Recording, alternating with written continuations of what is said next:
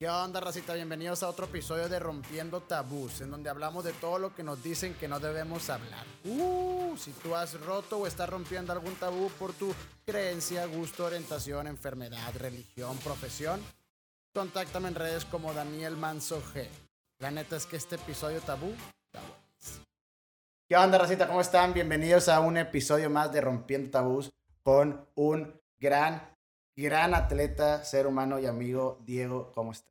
Muy bien, pues aquí andamos. Muchas gracias por la invitación. No, maneta, muchas gracias a ti por darte, darte la vuelta. Sé que eh, un deportista es muy difícil porque pues los horarios se convierten en algo complicado. ¿Cuántas horas entrenas tú al día? O sea, ahorita vas a ir a entrenar, vienes de entrenar, o sea, ¿cómo es, la, cómo es tu Ahorita por la temporada que es vacaciones, entrenamos nada más eh, una sesión, a veces una sesión y media, que consta de cuatro horas en la mañana y en la tarde de dos horas a dos horas y media. Entonces ahorita entrené en la mañana, de nueve de la mañana a una de la tarde y pues es lo de hoy, es lo de hoy ahorita. Ok, Y esto, es- se me hace muy interesante porque yo admiro mucho a los deportistas. Eh, a mí me hubiera gustado mucho llegar a haber sido un deportista olímpico, pero yo tuve la oportunidad de nadar, nadador.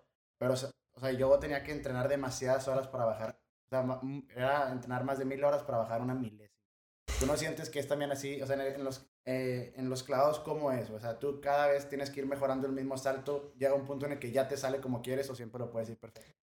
Al contrario, hasta a veces vas para atrás ahorita para adelante. O sea, el deporte es bien raro. O sea, nunca sabes cómo puede, puede tocarte el día siguiente. Normalmente en clavados, eh, pues es la repetición, vaya. O sea, la repetición del mismo clavado, día tras día, tras día, tras día.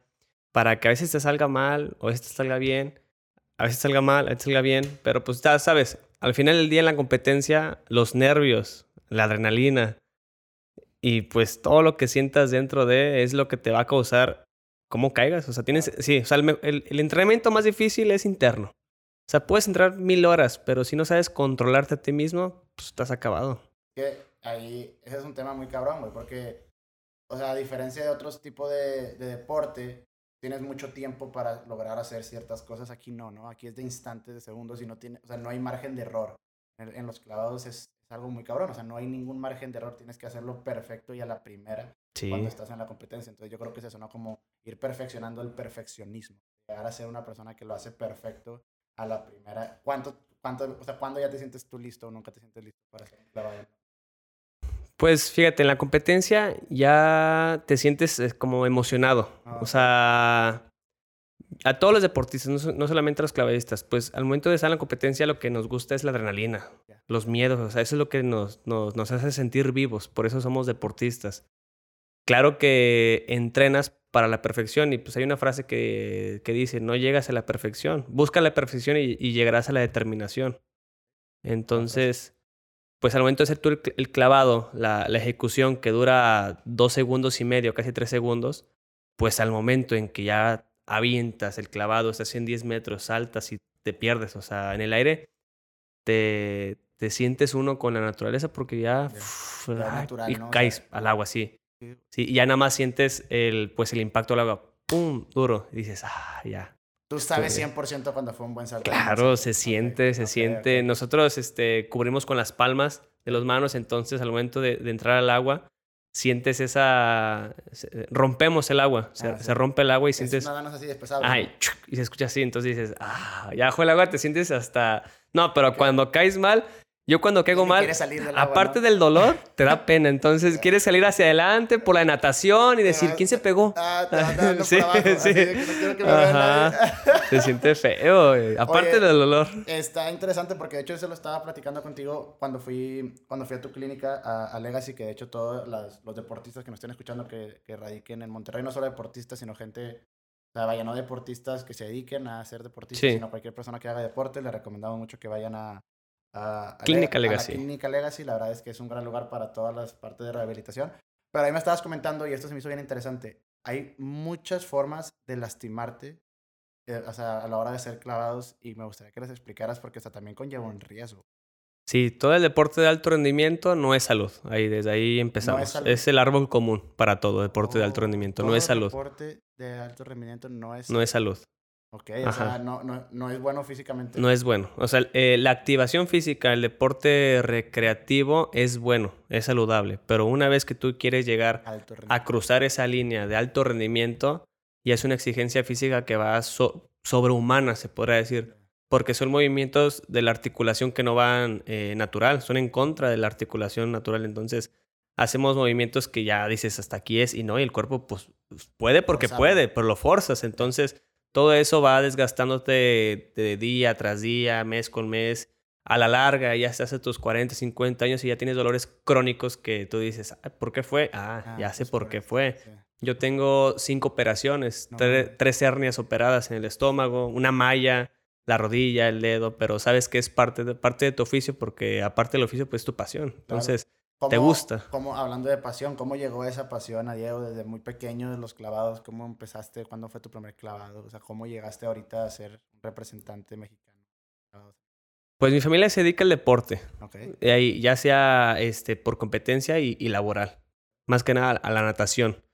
Pero mi mamá, pues por no meterme en la natación, que es muy monótono. Eh, eh, yo fui nadador antes, pero dijo, no, te voy a meter otra cosa. Algo más tranquilo. Fue decisión de tu mamá. Ajá, sí, no, la mamá es la que manda. Sí.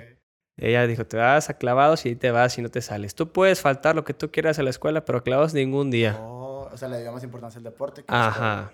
Y es que el deporte abre mil puertas, la verdad. Sí.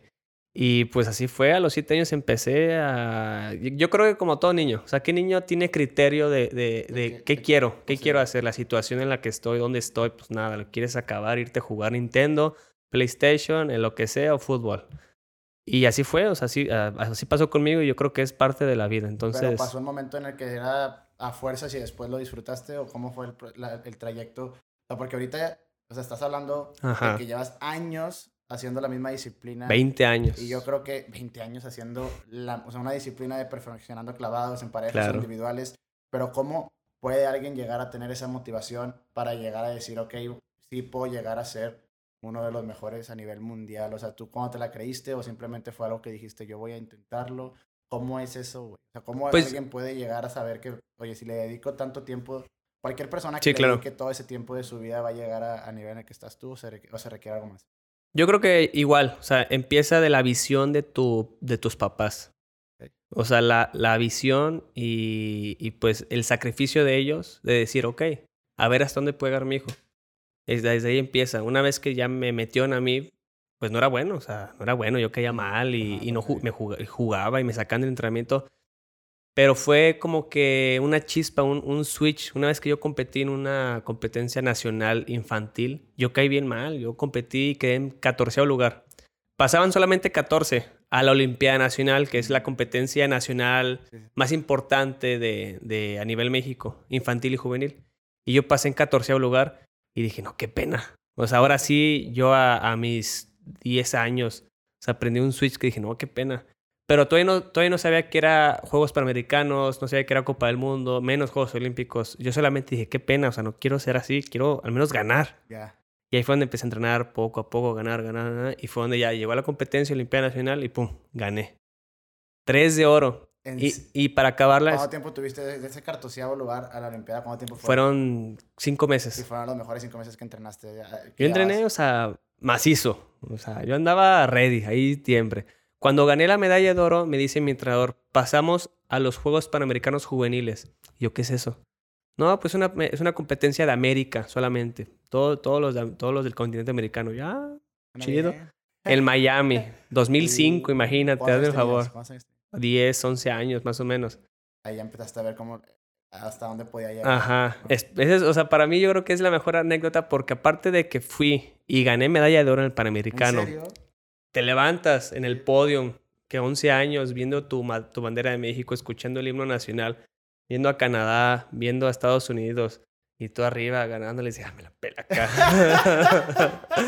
sí. Y lo escuchas y dices, no manches. Esa fue la motivación lo mejor. De una persona de Porque aparte de eso, me tocó el huracán Katrina. El, huracán Katrina ha sido de los más feos de, en la historia y me tocó ahí. O sea, no, o sea fue una anécdota impresionante porque nos, nos evacuaron al último piso, al último piso del edificio.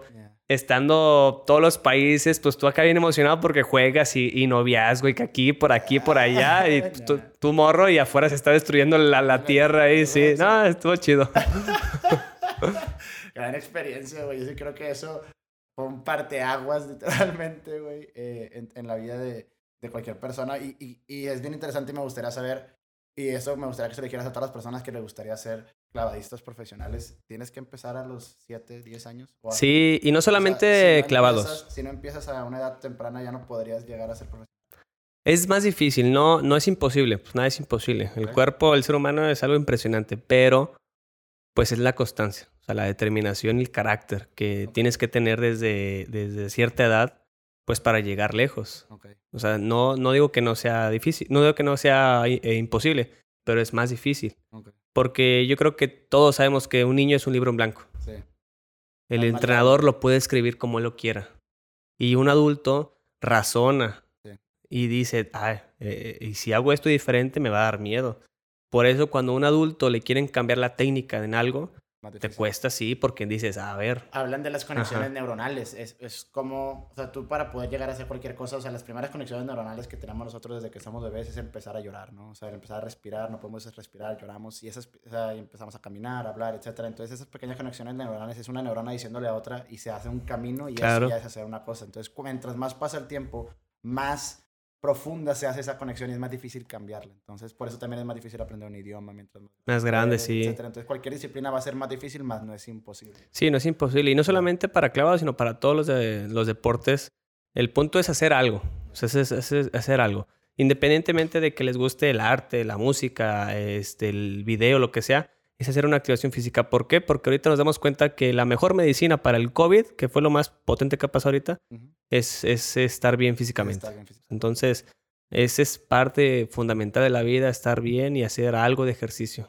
Yo, yo quiero preguntarte, o sea, tu motivación, la, o sea, siempre lo que te motiva a seguir yendo a entrenar son los, ahorita que es lo más grande que puede llegar a tener un deportista que tú ya lo llegaste a lograr y me gustaría que ahorita nos platicaras un poquito de eso. O sea, son las Olimpiadas, es tu motivación para ir a entrenar, para no tomar, para no faltar a los entrenamientos, o qué es lo que te motiva todos los días a decir, puta, o sea, los días que no tienes ganas, güey, ¿qué es lo que dices de que no, esto me motiva?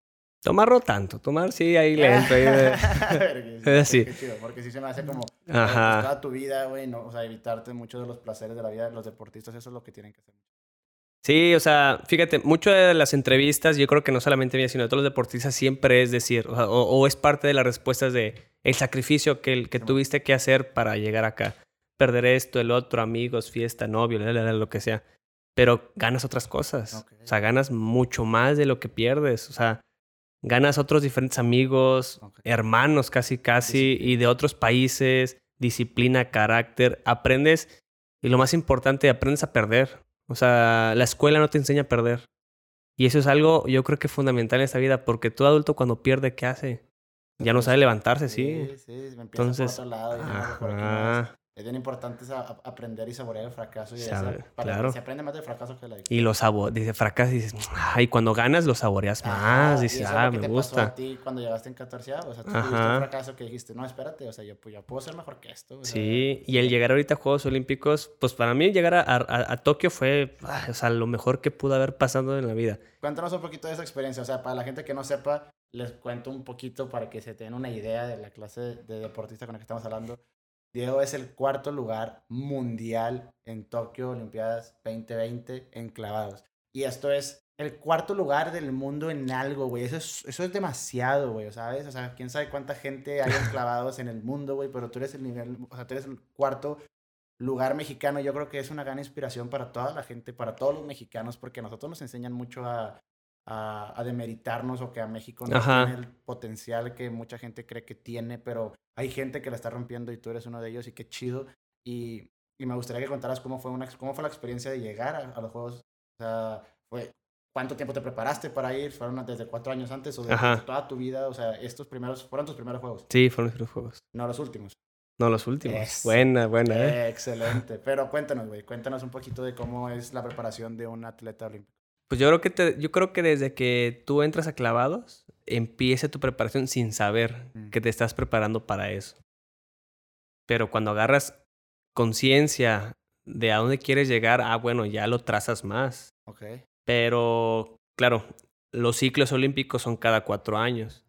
Y, y pues acabó Río 2016 y ya se traza el nuevo, la nueva meta. Tú intentaste eh, Llegar a Río, y- sí. ¿Y en qué lugar? O sea, ¿cómo- o sea, ¿qué pasó ahí? ¿Por Fue un qué no? poquito más turbio ahí porque yo gané el selectivo Ok, y por azares del destino, por no decir otras cosas. ajá, pues dijeron, no, pues el de arriba dijo, tú no vas, por no decir, tú no vas y me sacaron y ¿Cómo, fueron cómo otros. lidias con una frustración de ese estilo después de prepararte toda tu No, pues, O sea, ¿Cómo te motivas a seguir entrenando?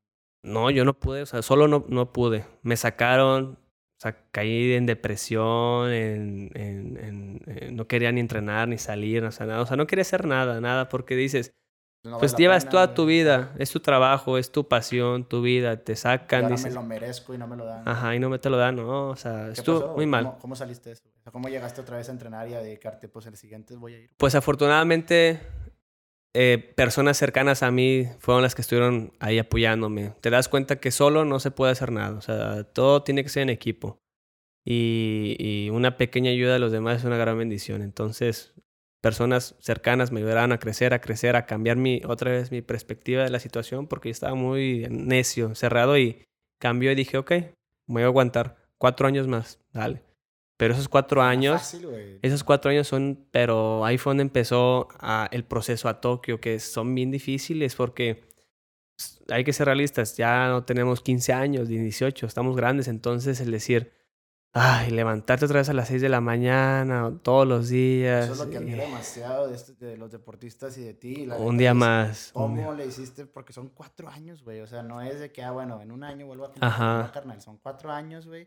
Y puede que te vuelva a pasar lo que pasó. Y puede, güey. sí, O sí, Pero sí. dijiste, no, güey, este es mi sueño y lo voy a lograr, güey. Y, y lo lograste, carnal. O sea, cuatro Sí, años. después de cuatro de años. dedicación, güey. Muchas felicidades. O sea, y- la satisfacción más bonita que yo tuve es, no es el, el, el, el estar ahí, ah, no, sino el, el decir, pasaste juegos y yo, o sea, I- we made it. Ya, sí, cuatro años de esfuerzo, llegar aquí, ah, es lo mejor que puedo ver. O sea, es como si fuera yo Atlas cargando al mundo y, Ya, ah, a ver, ya, espérame. ah, ya y sí, sí, me puedo decir un rato y otra vez lo cargo. Ya después, carnal, Ajá, México. Ah. sí, sí, es algo Oye, bonito eso. Explícame un poquito, eh, de- otra vez de lo de los accidentes. Una, una mala caída, güey. Ajá. ¿Qué es lo que le puede llegar a pasar a un clavadista, güey? Ah, pues la, puede- la puede muerte. haber muerte, güey. Sí, Ya ha sí. habido casos. Sí, ha habido casos. En competencias, o sea... En competencias, no sabría decirte, pero sé que en entrenamientos sí ha habido casos y, y ¿Qué fuertes. pasa? ¿Se- ¿Te desnucas? o Pues depende de, cómo caigas. Eh, cae cabeza boca abajo, ¿no? Ajá, sea, ah, es más fuerte a veces caer con, con la parte de atrás porque hay más terminales nerviosas que con la frente. La frente es bien dura. Ya, o sea, la ok. frente es, es bien sangrona, pero es bien dura. Ah, ok, ok. Ajá, entonces es más si peligroso ir por acá atrás. Por atrás, ¿no? Como toda la parte aquí donde está Sí, la médula ajá. Entonces, sí ha habido casos así que me, me han tocado ver. Me han to- yo no soy ah, de que si no, o sea, se pega, yo me aviento al agua por, por la- las personas.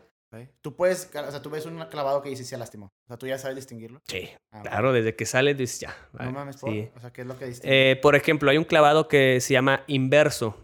¿Qué es inverso? Es como si tú salieras hacia atrás, un una vuelta hacia atrás, Ajá. pero hacia adelante de la, de la, de la orilla. Ah, ok. Estás- tú, estás, tú parando viendo hacia, hacia el vacío Hacia el vacío, y te avientas hacia atrás, pero para adelante. Ah, ya, ok. Entonces Te tu, cabeza pasa cerquita. Y, y te Entonces, golpeó ajá, porque ahí qué pasa? La técnica es que tu cadera, Ajá. tu cadera saque, saque tu, tu cuerpo. Si tú sacas el cuerpo con el pecho, eh, en automáticamente por inercia te vas a ir hacia atrás, te vas a pegar más. Entonces, al momento que pecho. ya nada más le dicen así, Y- ah, y pum, ¿y suena. ¿Qué pasó? ¿Todo bien? Pues la persona a la que yo vi fue de frente, pegó así de- en 10 metros. Entonces, Es como con cemento, ¿no? sí, claro, es puro cemento, nada más un tapetito así antirrapante, pegó y nada más se escuchó así como... y así como Max Steel, cuando avientas un Max Steel así al aire. Ajá. Así, así, Sí, así. así. Ajá. Y ya, pues cayó y ¡ah! gritaron. Se aventaron dos jueces, me aventé yo, sacamos a la persona. La persona, pues, acá Convulsionando. sí, ¿Todo este. Y pues ya, pues sangre y todo. Afortunadamente estaba la ambulancia, se la llevaron. Y, y fue, o sea, fue exacto, fue. Te das cuenta que las casualidades pasan, porque pegó, eh, no pegó en la frente, pegó más arriba. Entonces no fue en seco. Si hubiera sido en seco en la plataforma, pues se desnuca para atrás. Entonces pegó aquí, raspó y se levantó la, la piel. No sé cuántos, pero se levantó la Ok, piel. Ok, ok. Cayó al agua, Dentro de la desgracia hubo, hubo, o sea, hubo suerte. hubo suerte, cayó al agua y del golpe del agua se, se desmayó, entonces no tragó agua en el tiempo que estuvo abajo porque pues ya se la sacamos. Fue, te- dicen que la casualidad es la parte en que Dios se mantiene en anonimato y Eh, pues sí, pasó. Y sí, qué chido. Y este güey ya volvió a dar los clavos. ¿sabes? Sí, sí, ya. Ah, nada más te Ok, un vergazo, aprendemos, seguimos. ¿Tú has tenido accidentes? Yo me pegó en la frente en el trampolín. eh, sonó bien duro porque la, la tabla es, es fibra de, de vidrio con no sé, aluminio, creo. Entonces pe- pega, ¡pah! Se escucha duro. Yo me acuerdo que pegué, pegó en mi frente y me agarré así de lado y no caí al agua. Me quedé así sostenido. Oh, ok. Y ya cuando vi, pues ya me aventé al agua y salí. Y estás bien, estás bien, yo así. Y cuando me quito acá, era una, una, una bola de billar dentro de la frente, así una bola de billar. Yo tenía, yo tenía 13 años, 13 o 14 años. Y yo estaba en Cuba. No, me da- a mí, me, aparte del golpe, me daba pena que me vieran la bolota. Entonces me compré una boina del Che Guevara Ah, y así la tuve el, el viaje. sí. Ya la gente dijo que, ah, este Ajá. estilo. Llegué, sí, literal. Ah, ese, mu- muy, muy che, muy Ah, che. este Liberal. liberal. sí, ya llegué a México y mi mamá me vio. Ah, Así, mi mamá me vio con la gorra y dijo, ¿qué tiene este cabrón? Porque nunca usó gorra. Entonces, sí. Qué loco, güey. Y, y sé que dentro de los clavados, tú me habías dicho, me gustaría que me explicaras, hay, se califican diferentes tipos de clavados y hay diferentes puntos de los clavados. Se, se califica la dificultad y Sí, se el- los clavados tienen eh, grados de dificultad dependiendo de lo que tú le quieras meter al clavado. ¿Cuánto es el máximo grado de dificultad? Es 4.2, Ok. que son cuatro vueltas y media hacia adentro.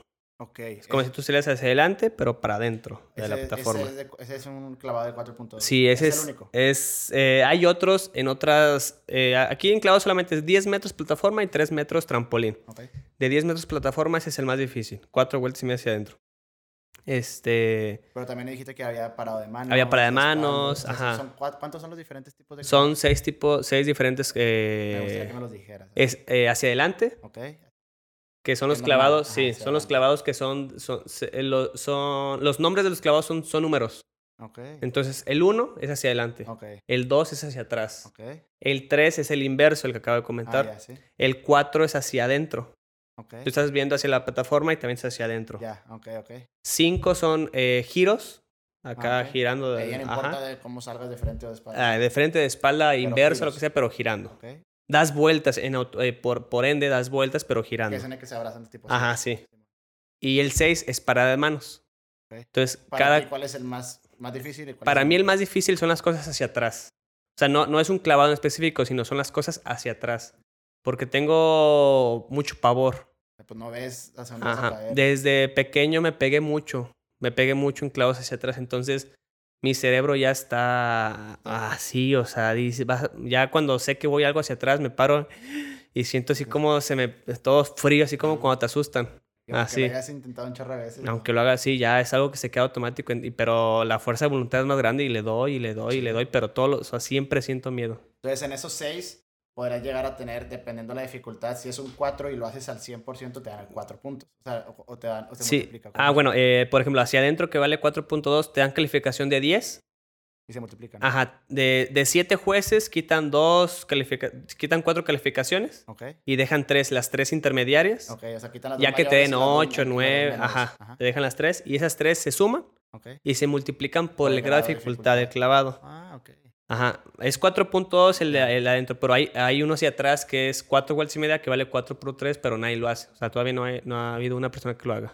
Oh, ok. O sea, hay un, hay un clavado que nunca se ha hecho. Hay muchos, pues es que la física ya no da. O sea, hasta 10 metros llega y Pues, o sea, tiene que, sí, tiene que ser un superhumano para que haga más cosas. Y, y eso es, o sea, tú ya sabes cuando vas a brincar de un clavado qué grado de dificultad tienes. Entonces, en el caso de que tú sacaras un 10 o, o vaya, un número alto, tú ya vas con la mente de ver un número y esperando de ese número, ¿no? O sea, cuando tú caes en el clavado y sales y volteas a ver el resultado, tú ya tienes una idea más o menos de por la dificultad de tu clavado, si te fue bien, cuánto te tienes ¿Cuánta puntuación te van a dar? Sí, digo, igual tú caes mal y dices, ah, ya sabes cuánto te puede dar el juez. Ya, ok. Un 6, un Y 5. también, por ejemplo, o sea, si tú estás viendo en las Olimpiadas o en cualquier lugar, alguien que ya llegó a un punto, un puntaje muy alto y tú dices, ah, güey, si quiero llegar a, ese, a ganar ese puntaje, tengo que hacer un clavado más difícil, puedes cambiar tu rutina. O sea, de que ya tenías pensado uno y haces uno diferente. Pues ¿O te el, el, puntuaje son seis, o sea, para... No, no tienes que depender de un clavado, porque son seis. Tus, tu, tu equi- tus clavados con los que compites Siempre son seis. seis. Entonces no dependes de uno, dependes de seis. Puedes tener seis intermedios, pero tú cayendo bien, derechito, derechito, y puedes estar ahí en la jugada, Mm, ahí en el medallero. Entonces es, es- es táctica, porque a veces... Tienes que saber que... hasta, dónde, hasta, dónde, hasta dónde da tu cuerpo. sí. Ajá, yo soy largo, mis piernas son largas, yo no puedo hacer cosas que otro clavadista más pequeño pueda hacer, entonces yo busco otra, otra táctica, que es que se me vea más bonito la Mm, figura, porque un juez ve más lo, lo- lo largo. Entonces, si yo hago clavos más fáciles, pero más bonitos, busco la, la determinación en, en el clavado, pues me dan, me dan más puntos que a un chavito que haga un clavado muy difícil, pero le den seis. ¿Cómo le haces cuando tienes que hacer clavados en pareja? O sea, ¿qué tanto confías? O sea, ¿cuánto entrenas con tu pareja? ¿Cuánto entrenas tú individualmente? Pues eh, sí se tiene que entrenar mucho, pero no por el hecho de que... De, Con la sincronización. de ¿no? estar pensando, eh, eh, listo, listo. No. O sea, en automático tú vas agarrando la sincronización. Ah, o sea, eso se agarra Pero solo. tú ya no ves a la persona, tú nomás haces el clavado y el vato esperas que lo haga igual. Y él lo hace. Sí, yo nada más digo, listo, listo. Uno o dos. Y ya cada quien hace su salto. Ok. Sí, pues no estás pensando en... eh, en el aire no puede hacer nada. O sea, no hay, no hay un centro de gravedad No. para... Eh, espera, aguántate. en ese momento tú estás completamente concentrado en tu A lo clavado, tuyo. haciendo lo tuyo, y Sí. la otra persona pues también hace lo suyo y esperas que al final salga bien. Tú sabes cuando, cuando caes en clavado, o sea, vaya por el reojo, por lo que estás viendo algo, Claro. si, si les fue bien. O sea, Sí. tú, tú ya te das cuenta cuando es también en equipo. Sí, sí, se siente. Aparte, si, si, si tú caes bien y sales y de repente sientes que estás en el mar, Ajá. dices, ah, el otro cayó de la chingada. Ah, pues sí, es sales y acá una ola. Pues sí, dices, no. No mames, Ajá. pasó mal aquí. O si no, cuando caes bien y el otro cae bien y estás abajo del agua, haces así, le das, Ah, eh, ah, chido y ya sale. Sí. Ok, qué chido. ¿Y, ¿Y cómo es la experiencia olímpica, güey? O sea, tú que ya fuiste a Tokio, güey, ¿cómo es, güey? La llegada, digo, supe que la Villa Olímpica en Tokio era algo impresionante, porque también fue pues todo el tema de COVID, el- la forma de transportación, había carros inteligentes, y pues, pues Japón va avanzado en tecnología muchos años que que nosotros conocemos aquí.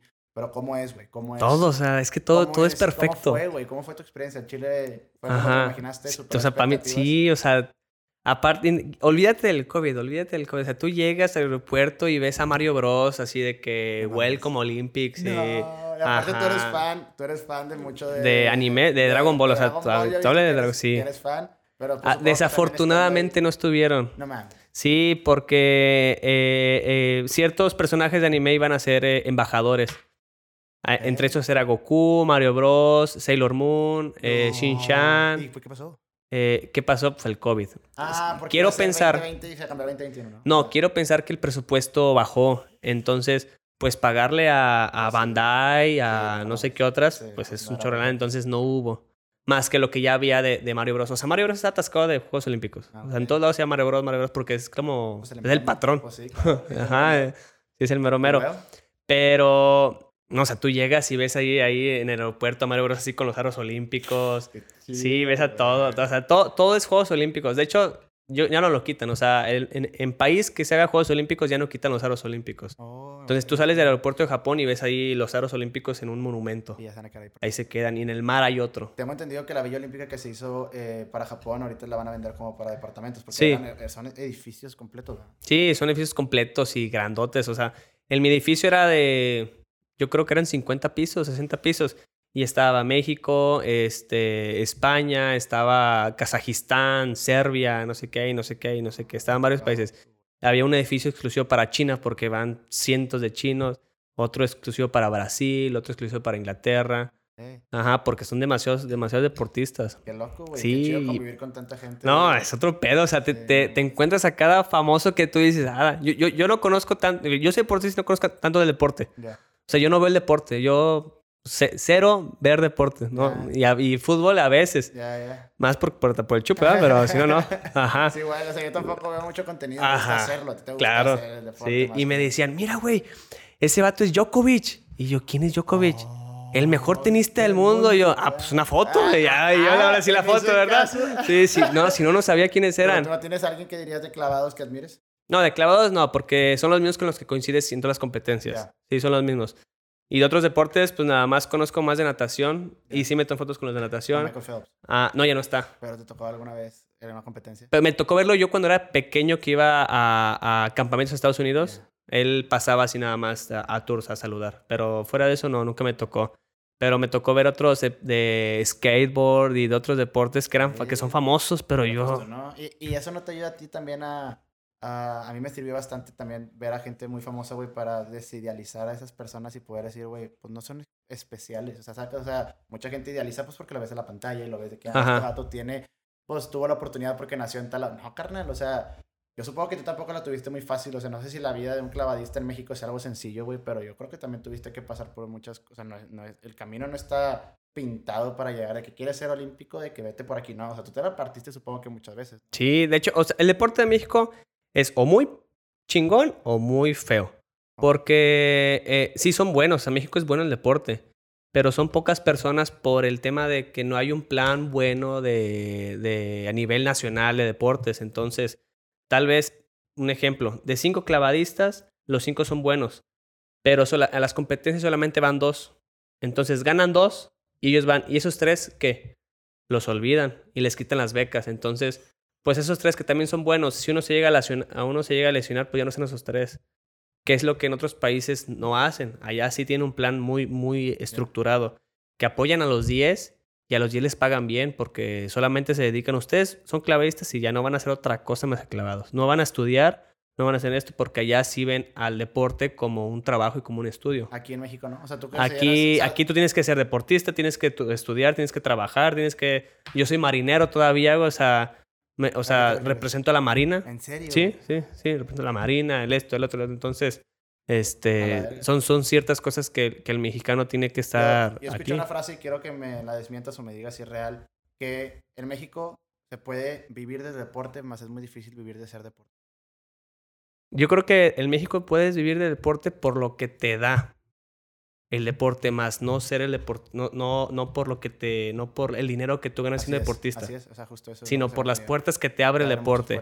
Eh, televisión, política, eh, entre otras cosas. Y pues también supongo que te ayuda en la disciplina en tu día a día, ¿no? O sea, ahorita te consideras una persona que la verdad, pues, si ya tienes esa disciplina de levantarte durante 20 años a las 6 de la mañana a entrenar, güey, yo creo que no tendrías problema con pues hablar, y, eh, ver y, moverte y conseguir otro tipo de cosas. Esa disciplina que te dio el deporte, pues te ayuda en tu Pues de la levantada ahí te la fallo a veces, ¿eh? Porque no, esas sí son criminales. sí, sí te creo. Pero el deporte te da la, educación y los valores que otras, otras cosas no te la van a dar. O sea, son cosas específicas que tú necesitas. Y yo digo, yo no, no el deporte, sino hablando, eh, buscando otra actividad que no sea la escuela. Artes, música, este, videos, lo que sea, pero otras cosas te dan eso que te falta. O sea, eso que te falta. Sí, estoy de acuerdo. Y una pregunta que, que se la hago a todos los invitados que ven aquí y que me gustaría que tú me la respondieras. Si te preguntan a ti, Diego, ¿para ti qué significa la palabra tabú? Eh, pues si queremos hablar de lo que en verdad se especifica tabú, pues es algo que, que toda sociedad ve como algo mal. Pero, pero yo creo que como tú lo dices y como viene en, tu podcast, o sea, hay cosas que la gente no quiere que, que, que, que se haga, que se normalice por el miedo. Y no, o sea, no, no es así. ¿Tú consideras eh, dedicarte a ser deportista un tabú? Yo sí lo considero. Oh, sí, claro. Yo creo que muchos niños tienen la, esa idea de que les gustaría ser deportistas de cierto... Yo creo que en México pues ronda más el fútbol, por ejemplo, pero es muy difícil que una que, que tú tuviste una gran oportunidad, que tus papás en verdad sí creían en que, Yo creo que el tabú en el deporte son como los papás. A los papás les da el miedo y, y todos, o la mayoría, por no generalizar, tienen el, árbol común de acaba tu estudio. Si no tienes tu papel, no tienes nada. Y no, no es así. ¿Y tú terminaste tus estudios? Yo sí. Pero... y estoy en la maestría, pero eh, sé que lo hago por gusto. Ya no porque lo, lo necesite. Ajá, lo hago porque ahorita tengo la posibilidad, la facilidad por el deporte. O sea, el deporte me dio tanta facilidad en el estudio que ahorita puedo estudiar bien. Si no hubiera sido por el deporte, no. Yo, yo he escuchado mucho la frase, y esa también creo que la repetió mucho, creo que mi papá fue, em, el de la razón por la que los papás o la gente en general pues, no, no le ve o le tienen miedo a, a dedicarte a ser deportista es porque dependes del... Y en un trabajo no, o sea, en un trabajo es más, pues o sea, tus habilidades que, que, que hacen que, que, te contraten para ciertos trabajos no siempre son físicas. Y aquí sí, o sea, porque eventualmente el, el, físico se deteriora y eventualmente ya no puedes rendir de la misma manera que rendías anteriormente. A diferencia de un trabajo estable, pues con el tiempo te vuelves más experto en el trabajo y puedes... Pero es que ahí es diferente. Ahí en lo que yo difiero es, tú empiezas desde pequeño y acabas a cierta edad, pero ya es tu jubilación, porque tu trabajo empezó desde los 7 años. Un trabajador empieza de los 18, ponle que 15 para arriba. Un por sí empieza desde pequeña edad y acaba a los 18, 19 y tal vez tenga una vida súper bien, o tal vez una, una, vida estable, o tal vez lo que, lo que más ganó fueron valores, pero ganas algo siempre. Y e independientemente de todo eso, es la fórmula, para mí hay una fórmula que no sé si te la dije, que es C más H por A. a C conocimiento, H habilidad, A actitud. C conocimiento suma, H habilidad suma, pero la, la actitud multiplica. O sea, todo con actitud ganas. O sea, claro, o sea, un, a un trabajador, a un trabajador, no lo, o sea, lo contratan por su actitud, güey, pues le va a caer bien al, al, jefe. si le cae mal, pues a chingar, madre, pues tengo tres más que los puedo contratar. sí, claro. Además, la actitud que tienes. Y en el deporte es lo mismo. Pues yo creo que también eso fue, y fue algo fundamental que tuviste que sentir o, o algo que tuviste que hacer 100% a la par de tus creencias, que fue una vez que te dijeron en Río que no podías, pues tu actitud fue la que dijo, pues, claro. o sea, yo voy a ser el mejor clavadista que Diego pueda ser y llegaste a, a, a, Tokio, güey. Y, cambiar la perspectiva de, de, tu mente, porque para mí aprendí que es muy feo aferrarte a una sola meta, porque cuando no la cumples esa meta, tienes de dos, o te quedas ahí aferrado a esa meta, a esa meta, te pasan 10, 15, 20 y no nunca la cumples. Y te quedas ahí, se hace monótono. O tener ciertas metas más, ampliar, o sea, ampliar tu visión, porque el ser humano puede hacer todo. O sea, el ser humano puede hacer, eh, puede buscar el infinito y lo, y lo y alcanza. Entonces yo me dije, o sea, no solamente son Juegos Olímpicos, si no pasas, no te preocupes. O sea, no, no, no es el fin del mundo, no, no, aunque hayas hecho tanto tiempo esto, no es el fin del mundo tienes otras cosas en, la que en las que eres muy bueno y puedes potencializar eso y llegar a ser mejor en otras cosas. como un medio para un fin, ¿no? Ajá. Es como decir que, ok, esto sí estaría bien chido lograrlo y me voy a esforzar por lograrlo, pero si no, mínimo... No pasa nada. Sí, o sea, no, no hay ningún tema. Ajá. O sea, es como tener que esa madurez, esa madurez que te la da, yo creo que el deporte a temprana edad también es algo sí. muy y qué chido. Y me gustaría hacerte una pregunta para la gente que nos está escuchando y yo, yo creo que puede haber mínimo uno, para ya varios. Alguien que se quisiera hacer clavadista, güey, ¿qué recomendación le darías ahorita? Que imagínate que quisiera empezar a ser clavadista, ¿qué recomendación? Que le guste el miedo. Si te gusta el miedo, entra. Ajá. Tiene que gustar el miedo. Si no te gusta, pues ni para qué. Es, la, es, es, el alimento del día al día, el miedo. Y yo creo que para todos, o sea, te, tiene que encantar el miedo para, para estar vivo en cada día. Gran respuesta.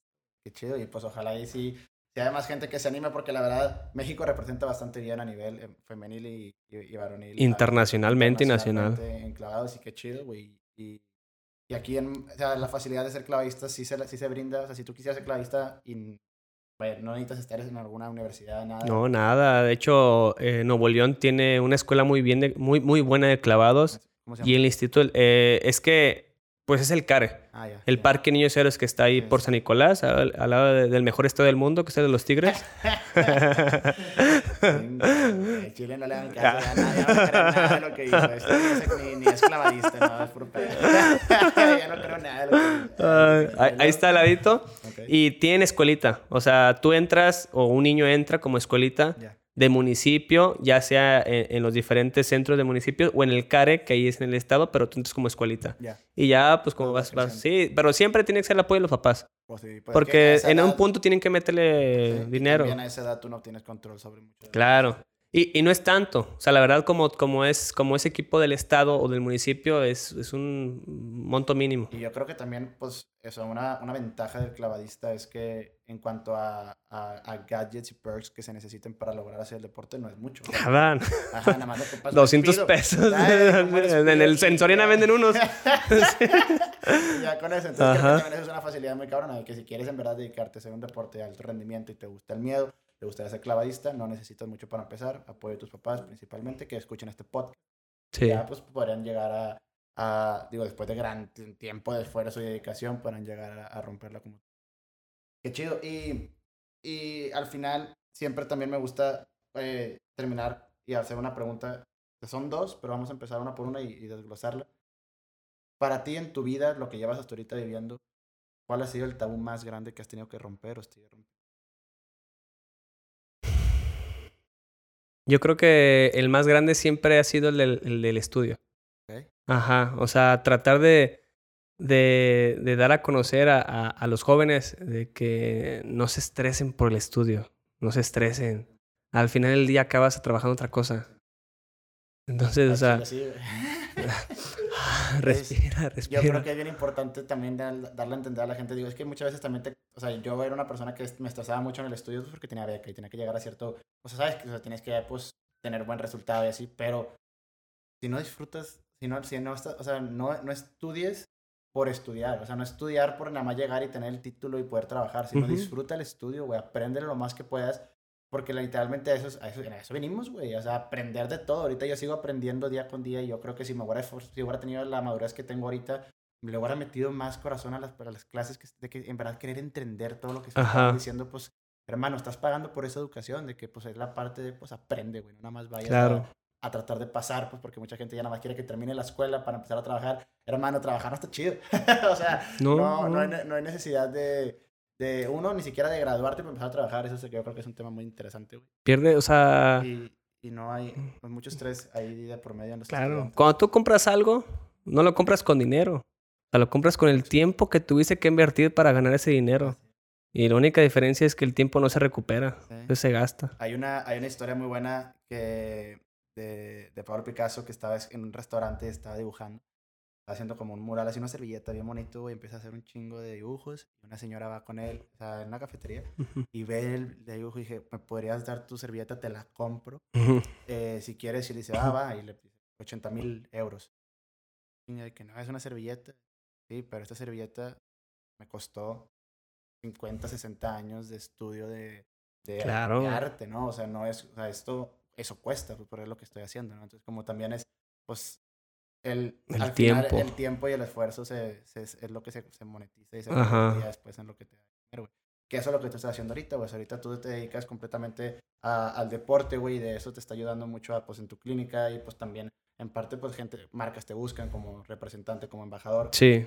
¿Cómo, qué tan difícil es la vida de un clavadista? O sea, tú sí dirías que ya una vez que llegas a cierto punto se convierte en una, for- una forma estable, difícil, siempre sigue habiendo una incertidumbre. Pues es que lo difícil es bonito. Ajá, porque si es fácil, pues. ¿cuánto- ¿a cuántos vieras ahí? Entonces, entre más difícil, el reto es lo que te, te, te, te sientes vivo. O sea, te encanta el reto, te encanta seguir ganando. Sí, entonces yo creo que el, el estar ahí, o sea, Pues sí. está chido. Ok, o sea, sí se lo recomendarías. Sí. Si un niño está escuchando esto, ser clavadista, sí es Claro. verguísimo. Bueno, y pues para terminar, sí, a ese niño que eh, de 10 años que empezó a hacer el primer clavado, güey, pudieras tú cotorrear con él y nada más verlo y decirle un solo consejo. ¿qué consejo? No te pendejes. Así. No te pendejes, sí. O sea, es- o sea, ¿qué te Ajá. refieres? Elabóralo, no seas mamón, güey. El niñito ni va a saber qué chingado, va a hacer qué. no te salgas del deporte porque llega un momento en donde tú te sales. Yo me salí de, de ¿En clavados, serio? me salí seis meses. ok. Ajá. Porque pues te, te llamaba la atención más otras cosas o... Tiene, de- te- tienes 15 años. Manches, o sea, tu cerebro está, en- estás en la mera pubertad. pues, sí. Estás, estás ahí. Y aparte, pues eres la oveja de negra de todos, o sea, haces cosas bien diferentes a los demás, tus amigos están divirtiéndose. Yo, pues, no manches, o sea, yo llegaba a la escuela después de tres meses de faltar, me daba tanta pena llegar y que, ah, ¿a poco estás aquí?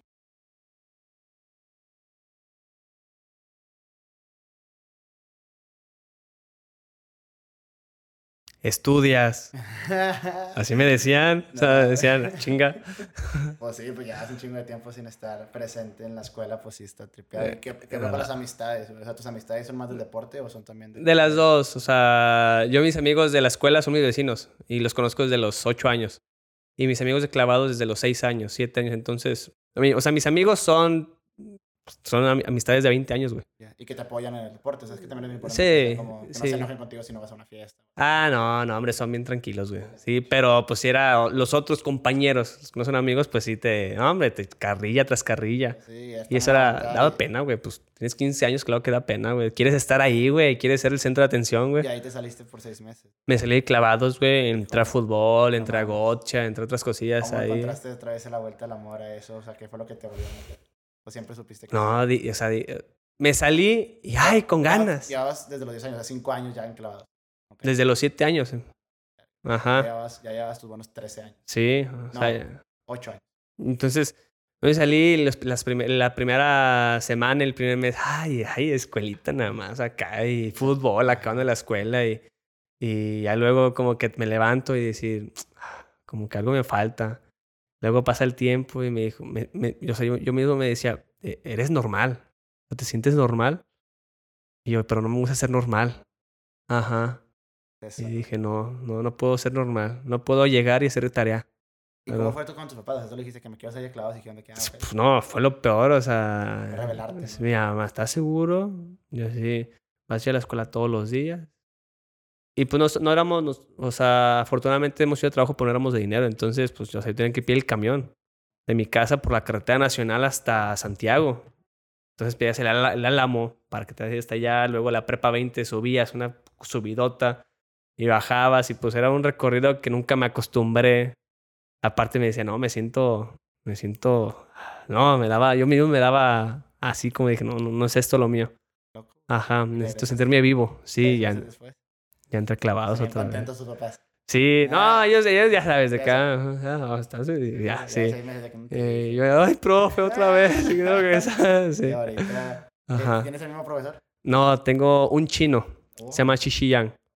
Ajá. Digo, para mí, otra, otra cosa del deporte, que a veces muchos no los ven, es que el deporte es como la escuela. Un, un, un maestro de primaria no te enseña algo de, de secundaria, de facultad. Entonces, los entrenamientos, los entrenadores es lo mismo. Estás cambiando. Ajá, o sea, uno te enseña hasta cierto punto y el otro sigue. Y el otro sigue, sí, porque Sí, la visión es y diferente. vas- va, va cambiando tu cuerpo, va cambiando. Ajá, entonces ahorita estoy con un chino que afortunadamente es muy cabrón y nos tiene a, tiene a cuatro clavados olímpicos, entre esos yo.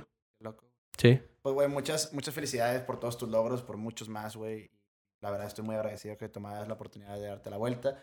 Eh, obviamente, vamos a estar al pendiente, güey, para París, güey. Ahí, ahí estoy seguro que te vamos a ver, güey. Y todos vayan a, a la clínica de Legacy. Y si quieren ser deportistas, ya sea de cualquier, de cualquier deporte o de clavados, principalmente por este tema ahorita, la recomendación de mi estimado Diego es, pues inténtenlo. De que si en verdad ¿Qué puede que pasar? puedes, ajá, y, y puedes encontrar de ahí muchas oportunidades y muchas puertas que se abran. Claro. Muchísimas gracias, esto fue todo. Muchas gracias por sintonizarnos, muchísimas gracias por haber venido. No, hombre, y, a ti por la invitación. eh, échese un clavado en sus redes sociales. Ah, buena, esa es buena, buena. Diego. Diego Valles Oficial En Instagram lados. y, ah, pues sí, en todos lados. En TikTok también. tiene Ajá, y en Twitter, lo que más uso Twitter y, y Instagram. Excelente. Pues bueno, Racita, esto fue todo. Muchísimas gracias. Los quiero. Sobres.